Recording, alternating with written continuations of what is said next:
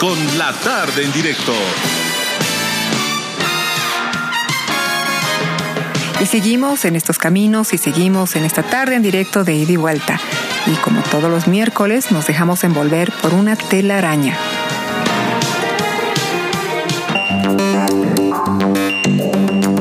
Telaraña.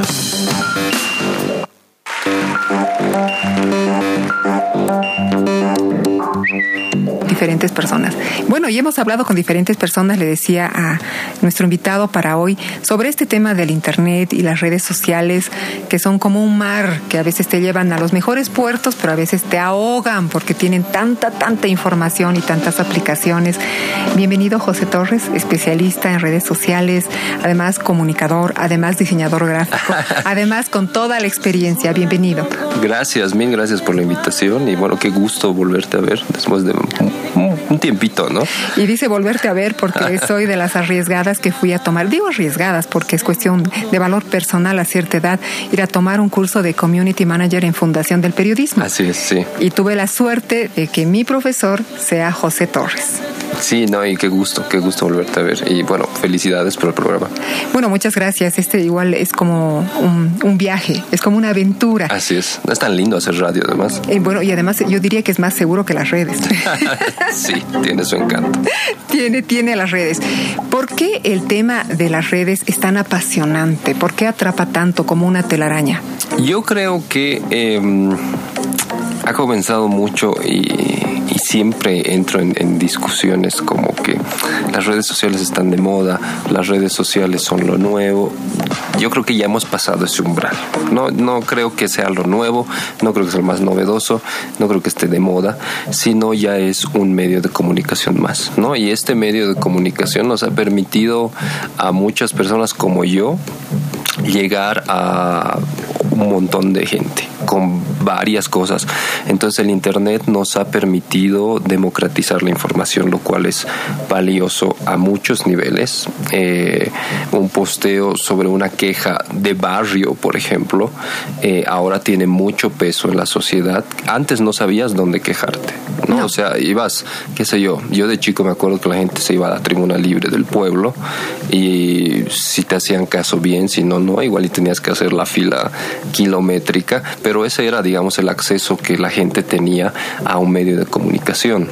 Ahora no Ahora tienes Facebook, tienes Twitter, tienes Instagram, tienes un montón de cosas para hacer saber tu punto de vista, eh, si es que ofreces servicios, si es que vendes un producto, ah, un montón de cosas, desde tu opinión hasta lo más complejo, ¿no? Entonces es un mundo tan bonito que también hay que saberlo utilizar. Exactamente, porque decía José Torres precisamente que no es algo nuevo, pero da la impresión que son oleajes. Cada vez hay nuevas olas y nuevas olas. No es que esto esté pasando de moda, al contrario, cada vez se activa y se reactiva y uno tiene que aprender nuevamente. Así es, el, el tema del Internet... Eh, y, de las cosas que aparecen en Internet es tan increíble y va cambiando todos los días. Entonces ah, aparece algo nuevo todos los días, una red social aparece nueva, eh, otras desaparecen. Em, productos, novedades, formas de comunicación aparecen todos los días, entonces hay que estar, hay que estar siempre renovándose, actualizándose, ¿no? Eh, también entras en este mundo que ya es bastante competitivo, porque como decíamos, es democracia de la información, pero al mismo tiempo que le ha dado te ha dado voz, le ha dado voz a todo el mundo. Claro. Entonces estás como que, si estás ofreciendo, por ejemplo, un servicio, estás en competencia con muchas otras personas también. No, y además que tenemos mucha posibilidad, es un abanico abierto, efectivamente, de mucha información, pero también hay datos falsos. Entonces hay que ser muy cuidadoso, porque así como hay muchas voces que son verdaderas, reales, auténticas y sinceras, también hay otras voces que son planificadas y que están manipulando. Así es, ¿no? Eh, hay de todo. Siempre digo, el, el Internet al final es una Thank you. Es como que una transmutación de todo lo que somos en la vida real. Incluso a veces los instintos más bajos de las personas se, se realmente liberan por Internet, ¿no? O sea, si tú eres más tímido en la vida real, tal vez en Internet piensas que vas a soltarte mucho más. Y eso es lo que pasa, ¿no? Porque estás seguro tras tu celular o tras la computadora. Claro, es que estás protegido tras una pantalla. Nadie está cerca tuyo en realidad. Entonces ya tu tal vez verdadera personalidad o esa personalidad oculta que tienes eh, sale a la luz ¿no? Entonces ya te permite ser un poquito más extrovertido, más charlatán, más hablador, lo cual es contrario a lo que tú haces tal vez en tu día a día. Y lo que dices de las noticias falsas es eh, eh, una gran recomendación que siempre hago también es nunca creas todo lo que ves en internet, ¿no? Siempre Por favor, ojo, y lo está diciendo un especialista, por favor, José, ¿lo puedes repetir? Nunca creas eh, todo lo que ves en internet. Es que eso es necesario. Es necesario, sí, sí, porque por lo general ves, qué sé yo, ha fallecido tal cantante, ya te lo tomas en serio, entonces tienes que verificar si es verdad, porque cantantes, eh, qué sé yo, matan gente todos los días en internet, pero al final termina no siendo verdad, ¿no? Entonces, sí, y además noticias falsas también, es decir, y lamentablemente en el trabajo de los medios de comunicación muchas veces tenemos por la necesidad, o diría yo, por esa urgencia de tener la noticia, la última, la pepa de la noticia, de no corroborar fuentes. Completamente, sí. Eh, en todo caso, los periodistas sí, más o menos como que tienen un training, digamos, para corroborar la fuente, pero si nos vamos, digamos, al, espacio de más abajo, lo vamos a decir así, al usuario en sí, eh, no, no tiene ese sentido de corroborar la fuente, ¿no? Entonces, por lo general, estas noticias falsas justamente hacen que uno se desvirtúe y crea lo que ve en Internet, ¿no? Solo porque lo han compartido mucha gente o tiene muchos likes o la gente comenta, ¿no? Entonces, ese boca a boca que antes había ahora se vuelve red a red y piensas que esa noticia es verdad después. Sí, yo quisiera creer también que en el periodismo se ha subsanado esto, se ha subsanado esto. Ojalá que sí, cada día. Pero sí, en un principio había cierto descuido porque confiábamos mucho en el Internet. Yo creo que confiamos, esperamos, pero también tenemos mucha precaución y mucho cuidado. Y al respecto, eh, quisiera tu opinión sobre lo que pasó en Facebook, con los niveles de privacidad, con el ah, famoso hecho, porque con el, eh, realmente... Cambridge Analytics. Exactamente, mm. porque eso trajo una cola muy grande. O sea, muchos se bajaron las cuentas porque hay mucha susceptibilidad acerca de la privacidad. Hay, hay un problema bien interesante ahí. y que creo que hay que estar bien consciente de qué es lo que hacemos en Internet. Ah, y no solo es Facebook, eh, no solo es Google, sino son todas las redes sociales. Entonces, ¿cómo, ¿cuál es y cómo funciona el negocio de estas empresas? Eh, porque no es gratis, eso hay que recordarlo. Claro.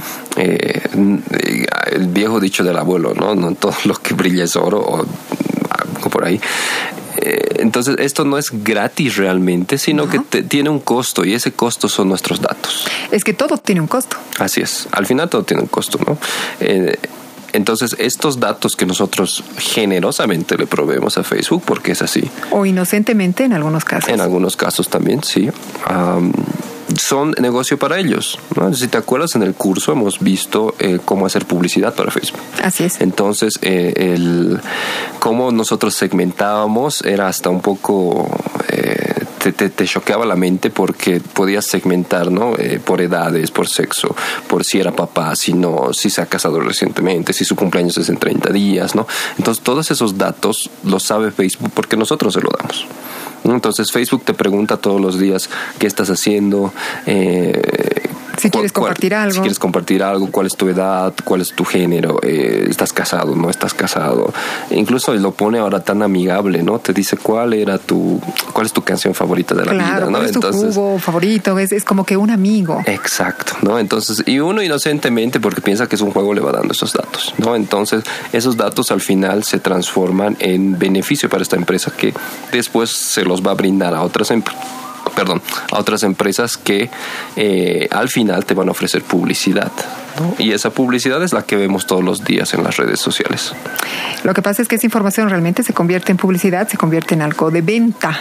Eh, y ya no es como antes, que se vendía como en televisión o en periódico o a veces hacer radio. Pero ahora las redes son fundamentales al momento de generar o hacer campañas de expectativa, de venta, de seguimiento, de promoción. Eh, pero también se pueden utilizar los datos no solamente para publicidad, como en el caso. Exacto, como el caso de Cambridge, ¿no? Exactamente, hablamos de política concretamente. Ya de política hay cosas Intención de voto. bien escabrosas, ¿no? Que, que la verdad es que se puede hacer todo ahora eh, y justamente el otro día teníamos un debate con unos amigos y llegamos a la conclusión, el nuevo oro son los datos. Sí, es que ese es el, el, nuevo, yo creo que ese es el botín. Así es. Toda empresa quiere tener la mayor cantidad de datos de los usuarios. Es así que también mejoras tus ventas, mejoras tus niveles de llegada a la gente, porque ya sabes aquí qué extracto puedes, puedes apuntar realmente, ¿no?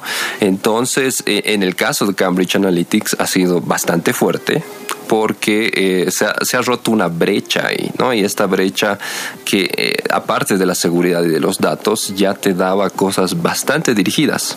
¿No? Entonces esta empresa ha utilizado estos datos para brindar tanto fake news, cambiar intención de votos, eh, mostrar publicidad que sea adecuada a estos segmentos, ¿no? Y así alborotar a la gente y hacer cambiar decisiones. Claro, una como reconducción. Una reconducción, así es.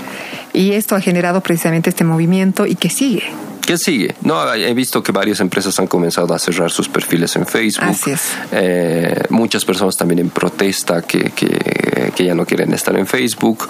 Eh, lastimosamente, en mi caso, por ejemplo, yo trabajo con eso, así que es muy difícil que pueda cerrar el, el Facebook. Claro, y además porque lo vemos como que un tema un poco lejano a nosotros, de lo que ha pasado en las elecciones de Estados Unidos y finalmente con la elección de Trump.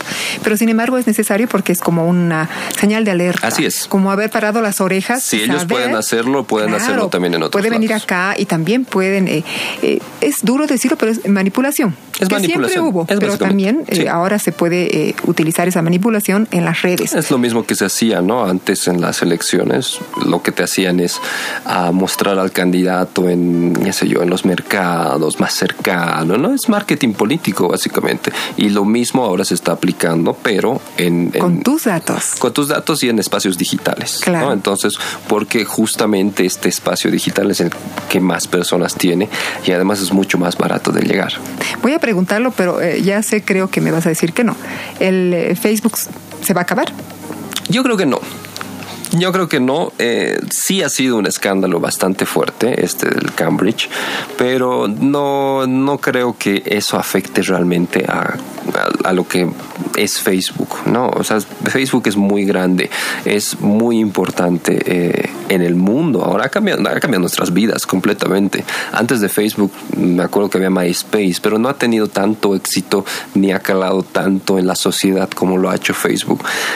¿Cuál es el éxito de Facebook? El siempre estar actualizando, el siempre estar pensando, entre comillas, en los usuarios y el de ofrecerle nuevas cosas todos los días. Ayer, ayer, anteayer han lanzado este, este, este espacio nuevo que se llama el marketplace, o sea, el mercadito, que es como un mercado de pulgas. O sea, le ha dado la opción a todo el mundo de vender ya no necesitas tener una página web, no necesitas crear una tienda. Como una revolución, ¿no? Una tienda comercial. Todos lo pueden hacer. Así es. Yo tengo mi celular viejo, lo quiero vender, lo pongo, le pongo 100 pesos y está abierto para el que quiera. Como un mercado chino. Así es, exacto. Es un mercadito de pulgas, ¿no? Entonces todo el mundo tiene acceso ahí y ¿cuál es el beneficio? Igual me preguntaban ayer, ¿cuál es el beneficio que saca Facebook de todo esto? Datos.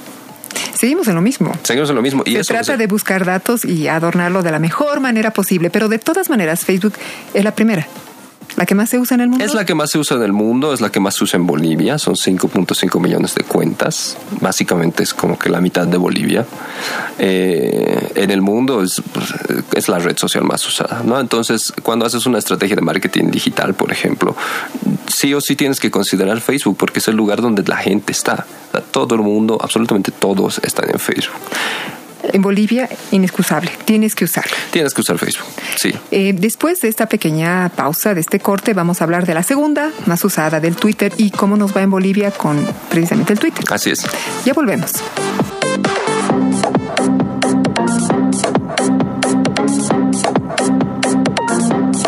Ya regresamos.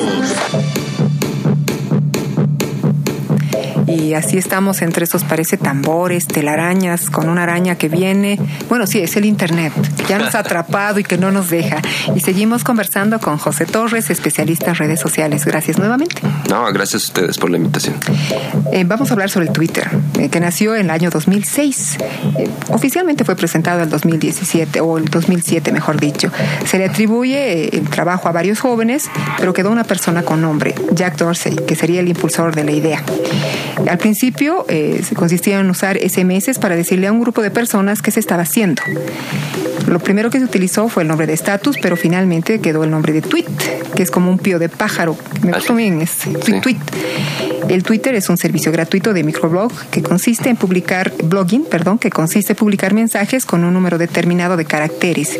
A la vez el usuario puede tener seguidores, que son personas que quieren leer sus mensajes.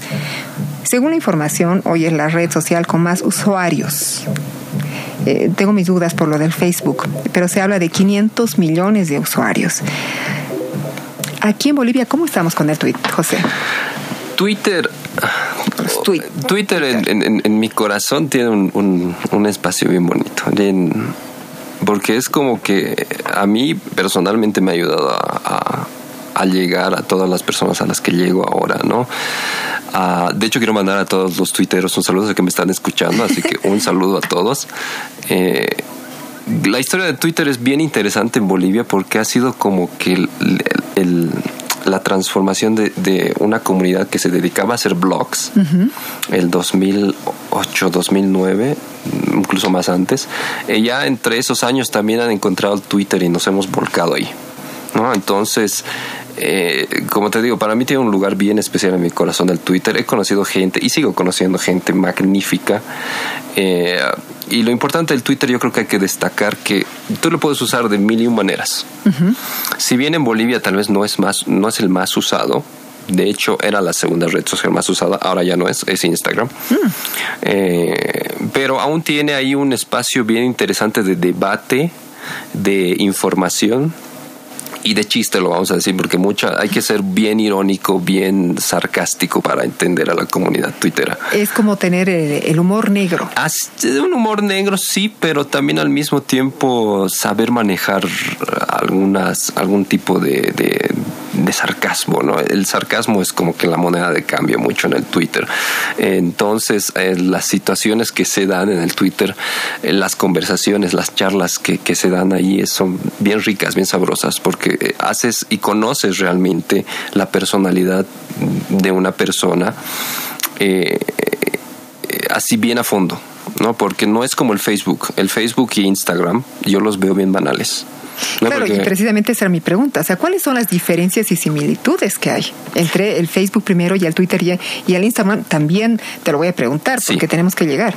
Eh, Facebook e Instagram para mí son muy banales. Instagram mucho más todavía y vamos a llegar a ese punto. Pero Facebook es como que mira lo que hago, estoy en este restaurante, estoy con mi familia, he sacado a pasear a mi perro, ¿no?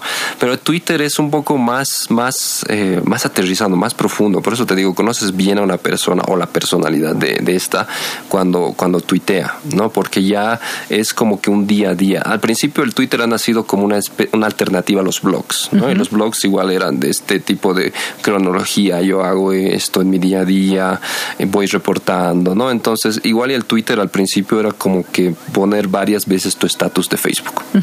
Pero ya ha ido evolucionando, ha ido cambiando tanto lo que te decía hace rato, puedes darle el uso que quieras. Si quieres poner chistes, pones chistes. Si quieres poner información, pones información. Postura política. Postura política, económica. Eh, puedes hablar de lo que sea, eh, porque vas a encontrar a alguien que te va a seguir la charla. ¿No? Y eso es importante, te va a seguir la charla, porque eso también es una característica fundamental en el Twitter. Tienes seguidores. Tienes seguidores, sí. No es como el Facebook, ¿no? En el Facebook tú tienes que mandar una solicitud de amistad y esperar a que te acepten. En el Twitter no, si quieres sigues y si quieres sigues de vuelta. Eh, si no, no pasa nada y eso, eso también es bien controversial muchas veces porque la gente se ofende mucho de ¿por qué no me sigues si yo te estoy siguiendo? Sí, sí, es verdad. Es que no es, no es el juego así. Es que eh, en ese caso no es ida y vuelta. No es ida y vuelta. No, exacto, ¿no? Entonces puedes, eh, puedes debatir abiertamente. Siempre comparo a Twitter yo como un cuarto donde estás gritando, todo el mundo está gritando. Entonces en ese cuarto tal vez van a haber dos, tres voces convergentes que se van a juntar. Entonces eso es lo que pasa en Twitter, ¿no? Uno está hablando de arquitectura, el otro está hablando de política. Y te enganchas con alguno. Te enganchas con alguno, ¿no? Y es, y es bien bonita la, interacción que hay en Twitter. Y además, eh, lo increíble es que también hay debates. Hay debates y bien fuertes. Muy fuertes. O sea, son debates que eh, además dan la libertad de que como no son personas que están lado a lado, se dicen con mucha crudeza eh, las situaciones, el pensamiento. Nuevamente el tema del anonimato, ¿no? Claro. Hay también ahora mucho el tema del anonimato. Ya no creas, digamos, un perfil de tu cuenta con tu nombre y apellido. Puedes tener el nombre que quieras, el avatar que quieras, puede ser un anónimo, pero seguir discutiendo. Hay una cuenta que es bien linda de, de que le hicieron al perro petardo. Ah, ¿verdad? Sí, ¿te acuerdas? Sí, sí. Entonces le hicieron una cuenta, obviamente no es el perro el que tuitea, sino es una persona.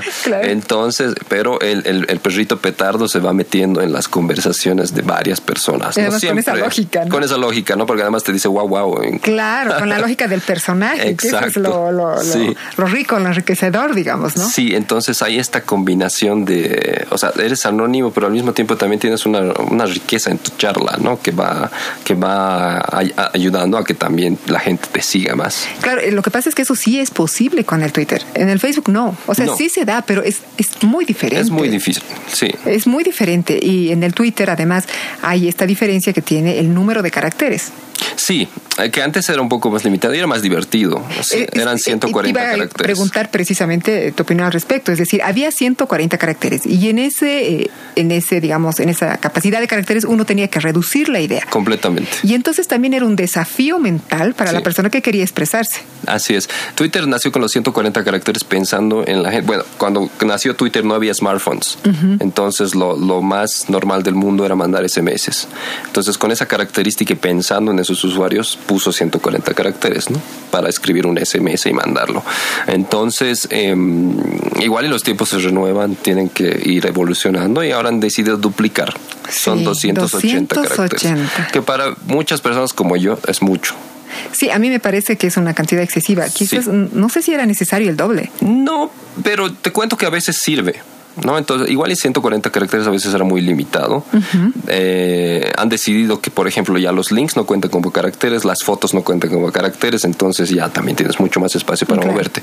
Pero, por ejemplo, para promocionar mis cursos, para promocionar alguna otra cosa, quiero poner más descripción, entonces en esos casos sí sirve. En esos casos sí. Sí, y ahora está muy de moda también hacer los hilos, ¿no? Entonces haces, eh, es como que contar una historia por pedacitos y se van, vas haciendo una cadena de es como un tejido. Es como un tejido, exacto. Entonces, tu tejido tiene varias partes que la gente puede leerlos. Entonces, está bien bonito. Hay una nueva dinámica en el Twitter. Hay muchos twitteros que son muy creativos. Eh, sacan contenido relevante, contenido parodia. Este de contenido parodia es muy interesante en, el Twitter, ¿no? Porque sacan, qué sé yo, la foto del presidente, de, lo que está pasando en la Haya y le cambian, lo vuelven memes. Entonces, eso se vuelve también viral y es bien, bien interesante el Twitter. Y tú me corregirás, José, pero en el Twitter es que nació el hashtag famoso. No es que ha nacido, pero sí lo ha popularizado. Ya. Entonces, los, los, famosos hashtags eh, eh, no existen, pero sí han sido popularizados por Twitter, ¿no? Y ya han nacido con la con la con la ventaja de agrupar conversaciones sobre un determinado tema. Hablamos del símbolo que utilizamos como numeral. Exacto, el, que conocíamos anteriormente como numeral. Eh, antes era numeral, ahora es hashtag. Eso nos da la, precisamente la agrupación del tema y además también eh, es como dar eh, incidencia, importancia a un determinado tema. Cuando hay un tema importante es que se agrupa un hashtag, ¿no? Se tiene que tener un hashtag. Mar para Bolivia, por ejemplo. Por ejemplo. Es un hashtag que todos los años revive y es bien interesante cuánta gente usa ese hashtag. Igual pasó con el 21F, por ejemplo. Entonces, cuando hay sucesos así relevantes, siempre es bueno tener un hashtag o seguir un hashtag para conocer todo lo que está pasando. ¿no? Ahora, hay que saber usarlo. Hay que saber usarlo. Sí, no, no, es, no todo puede ser hashtag. Por eso te digo, es muy... Uh, muy importante saber cuándo lo vas a usar. Por ejemplo, para un evento, ah, para algo que haya pasado y que sea importante. O sea, cosas realmente relevantes, ¿no? tu día a día no le vas a poner un hashtag. Por supuesto. Sí. Pero eh, muchas personas eh, creen que el hashtag lo pone otra persona y uno nunca lo puede poner. No. O sea, cualquier persona lo puede poner, pero tiene que ser en base. Bueno, lo ideal es que sea en base a un acontecimiento importante. Sí. Lo ideal es que sea así, pero ah, igual y cualquiera puede crear un hashtag. Claro. Eso no es, no hay una donde nadie te impide que, no hagas un hashtag. Igual y lo puedes hacer. Ahora que después se vuelva relevante, eso depende mucho de cuántas cuántas personas lo usen. Entonces, eh, ahora en Twitter tiene cierta relevancia, en Instagram es absolutamente relevante usar hashtags, vamos a hablar seguro de eso. Entonces, em, es, es, es, bien bonita las dinámicas que se han ido inventando, cómo hemos ido hasta cambiando nuestro lenguaje para, para apropiarnos de estas cosas digitales. Y realmente cambiar, porque si no estás dentro del mar no entiendes. Así es. O sea, utilizamos nuevos términos que realmente son eh, ajenos a lo que antes recordábamos y ya nos olvidamos cómo era eh, ahora. Em, ¿El éxito de manejar el Twitter es tener mayor cantidad de seguidores o no? No, no, no. De hecho, no es como el Facebook, es, eh, ah, bueno, mejor si tengo seguidores, que es lo que se piensa. Creo que yo en ninguna red social. O sea, el tener muchos millones de seguidores no te garantiza que tú seas, por ejemplo, influyente. Y ahora hay mucho este término de influencers, trabajamos con influencers, ¿no? Entonces, ¿qué es un influencer realmente? Es una persona que justamente influye. Influencer viene de influir. Entonces, eh, si tienes muchos seguidores está muy bien, pero ¿cuántos de esos tus seguidores influyes realmente? Entonces, puedes tener eh, 20 mil seguidores, pero si de esos 20, dos te hacen caso, como que no eres muy influyente. Claro. Pero puedes tener 20 y, los, y de 20, 19 te hacen caso ahí sí tienes una influencia un poco más grande, ¿no? Ahora, muy bien, eh, hay varios eh, que tienen seguidores que son trolls. ¿Qué es el troll? Que también es un nuevo término que hemos aprendido. Hay que hacer un glosario, ¿no? Sería bueno hacer un glosario digital. Un troll es una persona que se dedica más que todo a molestarte. ¿No? estas personas lo que hacen es molestarte. Eh, pueden ser tanto anónimos como pueden ser de frente. O sea, yo puedo usar igual mi, mi nombre y mi cara y ser un troll. En el caso de empresas, por ejemplo, pasa mucho. Entonces. Eh, y también en aspectos políticos. Y aspectos, eh, por supuesto, completamente. De hecho, creo que hay mucho más troll identificado, o sea, que yo me identifico como troll en aspectos políticos. No necesito crearme una cuenta alterna para molestar al presidente, digamos. Sin embargo, puede que muchos políticos sí creen cuentas trolls para perjudicar a otros. Sí, ahora hay que hacer la diferencia entre troll y bot. Ah, ¿de acuerdo? Y lo vamos a hacer, pero por favor que lo hagamos después de esta pequeña pausa. Ya volvemos.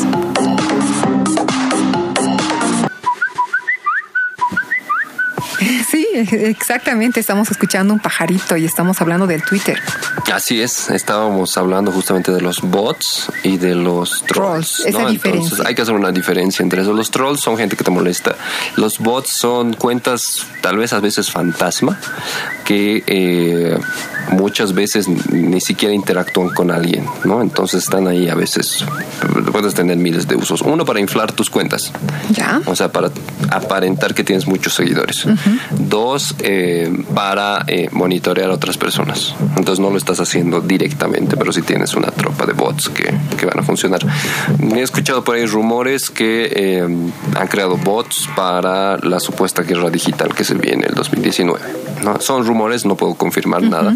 Entonces, pero ahí, ahí están ahí, ¿no? Entonces. Consulto, José, ¿qué pasa si eh, eh, no voy a dar los datos específicos, pero si en una entidad gubernamental hay eh, una persona que decide crear una cuenta falsa, pone una fotografía de una persona que vive en China, donde fuera, no es real, pone los datos que quiere y luego empieza a dar su postura política. En ese caso, ¿esa cuenta creada es bots o es troll? Sería un troll porque interactúa. ¿no? Los bots por lo general no interactúan mucho, ¿no? simplemente están ahí para hacer número o se les, se les pone mensajes que son similares.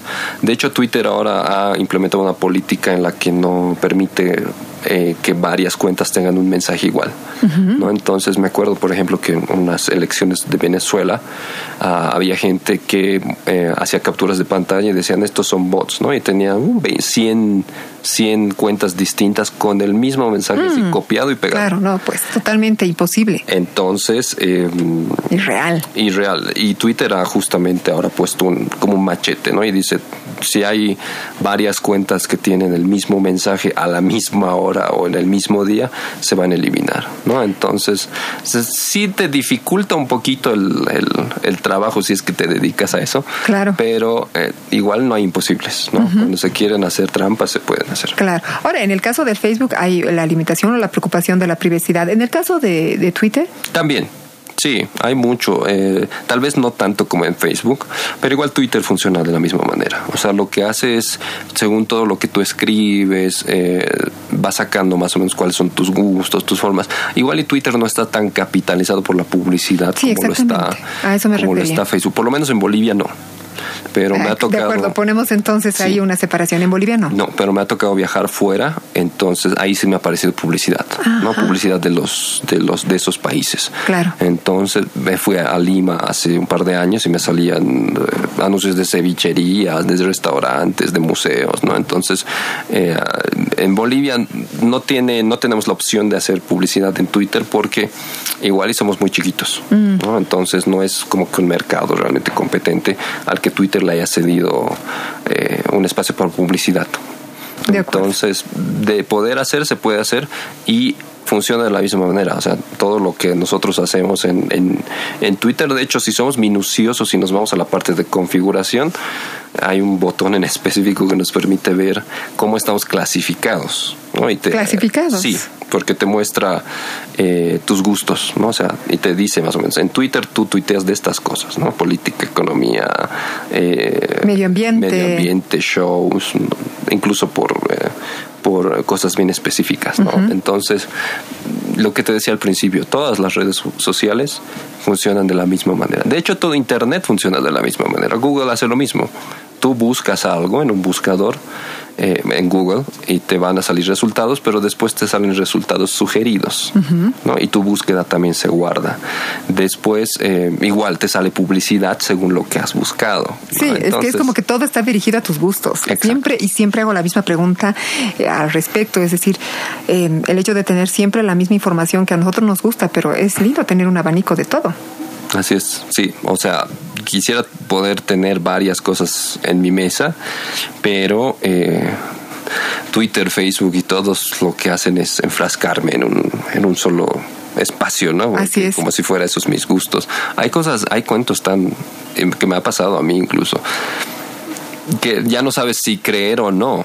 Por ejemplo, el tema de que te están controlando desde el celular por el micrófono o cuando te encuentras con una persona. Y eso es, eso es cierto, o sea, cuando te encuentras con una persona, después, eh, qué sé yo, llegas a tu casa, enciendes el celular, wifi y ves que esa persona te aparece eh, como, eh, como sugerencia de amistad, ¿no? O sea, mándale una sugerencia de amistad. Hmm, vaya. después, cosas como, qué sé yo, me ha pasado una vez, ¿no? por eso te digo, no sé si creer o no, que yo estaba hablando de, eh, acá no encuentras los chitos, ¿no? Los que son unas, que son como, que son como snacks. ¿Ya? ¿no? Entonces no hay acá y dije, me antojo unos chitos, quisiera. Y después llegué a mi casa, encendí el wifi y me salía publicidad de chitos. Bueno, bueno, entonces eh, aquello de, la, de, ciertos mitos urbanos ahora se convierten en mitos digitales. no sé qué tan, ciertos o no. Sí, después tampoco eh, como que le di mayor importancia y después de un tiempo leí más o menos que, que este tipo de cosas pasan. O eso es ya cuando te metes al lado escabroso de la web, ¿no? Claro, que seguramente ya lo vamos a tocar también porque ese es otro tema muy grande. Es un tema bien importante. Que lo que dije ya una vez, que es como un océano profundo, es, como el iceberg, es lo que no se ve. Es la deep web, ¿no? Que es es, peligrosa. De hecho, los, los jóvenes ahora se, se desafían mucho en ingresar a Deep Web, lo cual no deberían hacer mm. si es que no tienes un, un, entrenamiento adecuado para hacerlo. Para mí es como la Ouija. Más sí, o menos, más o menos. Estás, entras en una zona oscura que no sabes luego cómo controlar. Te pueden pasar cosas malas dentro. Wow. Entonces lo voy a anotar para el siguiente programa. Compromiso. Eh, y acerca precisamente de, y seguimos hablando de las redes sociales, ya quería entrar al tema del Instagram, que me decías que es la segunda en Bolivia. Pero antes de salir de Twitter, eh, ¿hay influyentes de Twitter en Bolivia? ¿Tú puedes considerar, puedes darnos algunos nombres? Yo creo que Carlos Mesa es la, una de las personas más influyentes de Bolivia. Espero que después no me crucifiquen por decir eso. que seguramente va a generar un debate porque dicen que no, que no es. Pero yo, yo creo que sí, porque tiene mucho tiempo, él ha, él ha, experimentado y ha sido muy, ¿cómo te digo? Interactúa mucho con la comunidad. O sea, no es tan cerrado como otras personas que no te contestan un tweet. Claro, que tienen solo un mensaje y se olvidan de la red. Exacto, que piensan que las redes es solo para difundir, ¿no? Él no, él ha sabido encontrar justamente una, un una charla con, la gente, sí. Obviamente no con todos, claro. pero sí con ciertas personas. ¿no? A mí me ha tocado que me responde una vez, me he sentido halagado. Entonces, ese tipo de cosas pasan. Después, eh, pues sí, creo que algunos políticos, em, algunas personas también, hay que, hay, que, hay que meterse a la marea del Twitter. ¿no? Es, es, es como un mundo completamente diferente. Entonces, el momento que ya te enganchas y comienzas a, a tuitear, vas a reconocer realmente quién tiene una influencia interesante. Por lo general no son personas públicas. A eso, eso te iba a preguntar, es decir, generalmente ubicamos como si fueran solo políticos o personas ligadas al poder. O de la tele, digamos. Claro, pero no es así. No es así. Hay otras personas que... Hay otras personas que tienen otro tipo de, visión de vida o que hacen otras cosas que, eh, que no son, digamos, o sea, que son comunes, entonces, pero tienen cierta influencia en Twitter, ¿no? Entonces, es bien interesante. Invito a la gente yo que se une a Twitter. Es, es un mundo bien bonito. Hay que saberlo entender. Muchas veces cuando inicias no lo entiendes. Sí, al principio cuesta un poco, pero después es apasionante. Eso es apasionante, sí. Porque además, eh, yo lo quiero compartir para nosotros, para nivel periodístico, es fundamental. Así es. Fundamental, porque nos Un periodista tiene que tener Twitter, sí o sí. Es que necesariamente. Sí. Y además eh, estar conectados precisamente con los principales medios. Y obviamente ahí está nuestra fuente inmediata de información. Así es. Y interactuar. Yo siempre aconsejo, interactúen con la gente, que ellos respondan. Si algo te parece gracioso, respondele.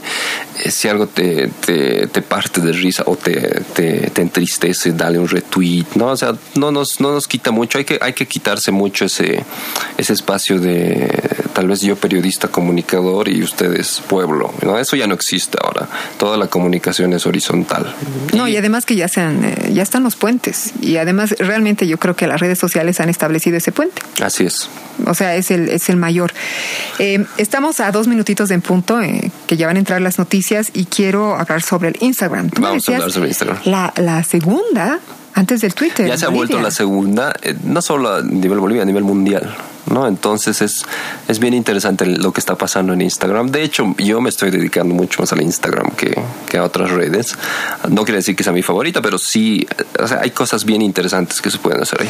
Y que yo creo que tiene que ver con el encanto, ese encanto de la imagen precisamente. Mucho. Sí, el tema de lo visual está muy de moda. Eh, lo visual, eh, los filtros, esta posibilidad que se tiene de poder seguir, yo la veo mucho como la línea artística. Así es. Eh, ahí están todos los artistas y bueno, también tiene que ver con, con las pinturas. Vamos a hablar de ello con un poco más de dedicación y más dedicación después de las informaciones. Ya volvemos.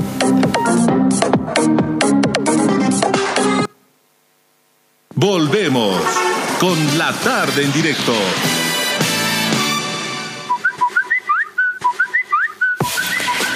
Eh, estábamos con el Twitter, seguíamos conversando acerca de las redes sociales con José Torres, especialista en redes sociales precisamente, y ahora nos vamos a ir con el Instagram. Instagram. Sí, es como un nuevo embrujo. Es, es, es, es apasionante también el Instagram porque es, uh, es una red social fresca, diferente y lo que decíamos también hace rato eh, tiene su, su, su, grado de verdad bien banal, ¿no? Porque en Instagram es como que muestras tu vida perfecta, todo es perfecto en Instagram. Claro, es que lo que pasa es que con tanto filtro también, hasta las fotografías son perfectas. Pero además, estos muchos influencers, por ejemplo, han, decidido usar Instagram por el tema de, mostrar estilo de vida, ¿no? Es, es un punto bien común en, en Instagram. El, sigo una chica, por ejemplo, que hace yoga. Entonces lo que hace es mostrarte todos los días una pose de yoga. Pero no, o sea, la, la, la foto está tan bien armada que es hasta exquisita. ¿no? Entonces está en un campo verde, ella haciendo su, su, su, su forma de yoga y te hace te hace que justamente cambiar justamente el paradigma de, de, qué es lo que estás viendo, ¿no? Claro, lo que pasa es que por ahí te rompe un poco la realidad porque es todo tan lindo en Instagram, es todo tan perfecto, tan bien cuidado, porque precisamente esa es la cualidad que tiene Instagram. Y yo decía fuera del micrófono que es como la versión del Twitter, pero con imagen. Con imágenes, sí. Eh, puedes compartir, puedes decir me gusta. Así es, hay, varias diferencias también, ¿no? por favor. El Sí, hay un dicho que se popularizado mucho en Twitter que dice, acá se viene a morir. Porque lo que te decía hace rato, ¿no? Es el tema del sarcasmo, del humor negro. Entonces, bien recurrente en Instagram.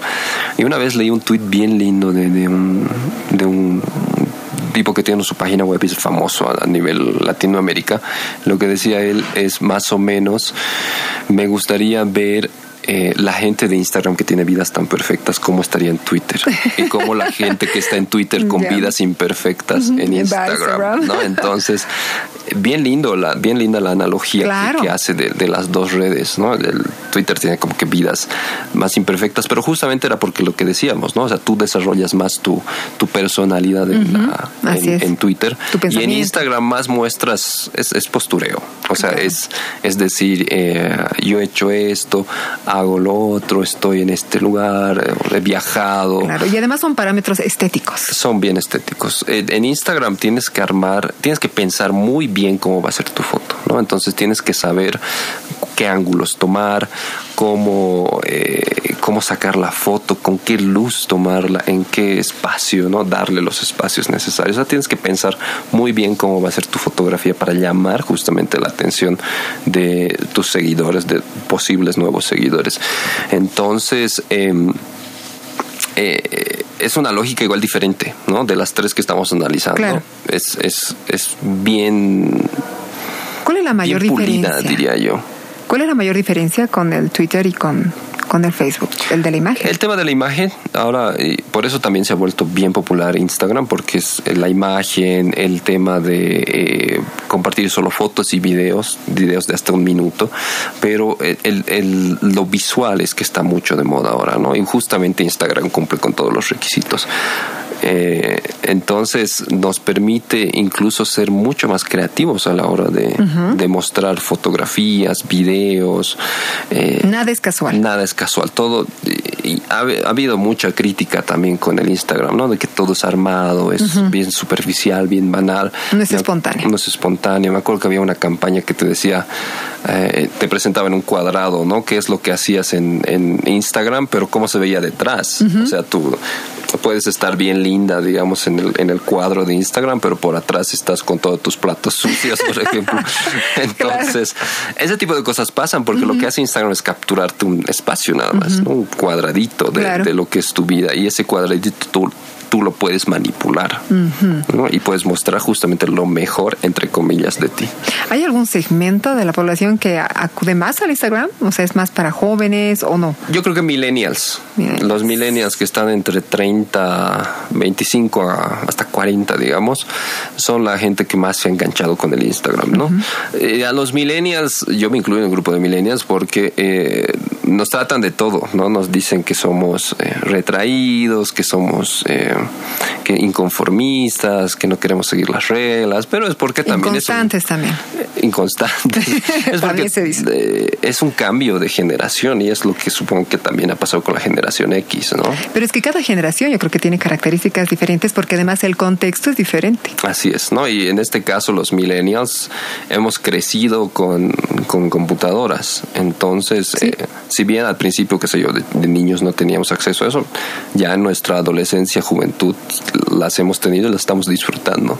Entonces hay una forma diferente de pensamiento y justamente todo este pensamiento millennial se, se transforma en Instagram, ¿no? de, de estilos de vida, eh, formas de vestirse, hobbies, viajes, ¿no? De- muchos se, se le critica al millennial que ya no quiere trabajar, no quiere tener jefes, que lo único que quiere es viajar. Disfrutar de la vida Disfrutar de la vida, pero yo creo que es un, un sentimiento completamente válido. Pero además yo creo que es sentimiento compartido, no solamente por los millennials. La verdad es que por todos creo que si pudiéramos realmente viajar, Es- conocer el creo, que, mundo. crece, creo que ese sentido idílico, utópico de la vida es, es lo que quieren los millennials, ¿no? Y es a donde quieren apuntar y muchos lo están logrando. Por ejemplo, estos llamados influencers a nivel mundial Así viven es. de eso.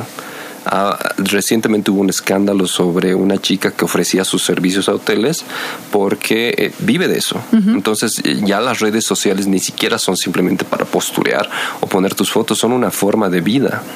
En mi caso yo las, las capitalizo si bien hago cosas presenciales, al mismo tiempo son mi fuente de vida, ¿no? Si, si gano gracias a las redes sociales. Entonces, y mucha gente lo, lo toma así.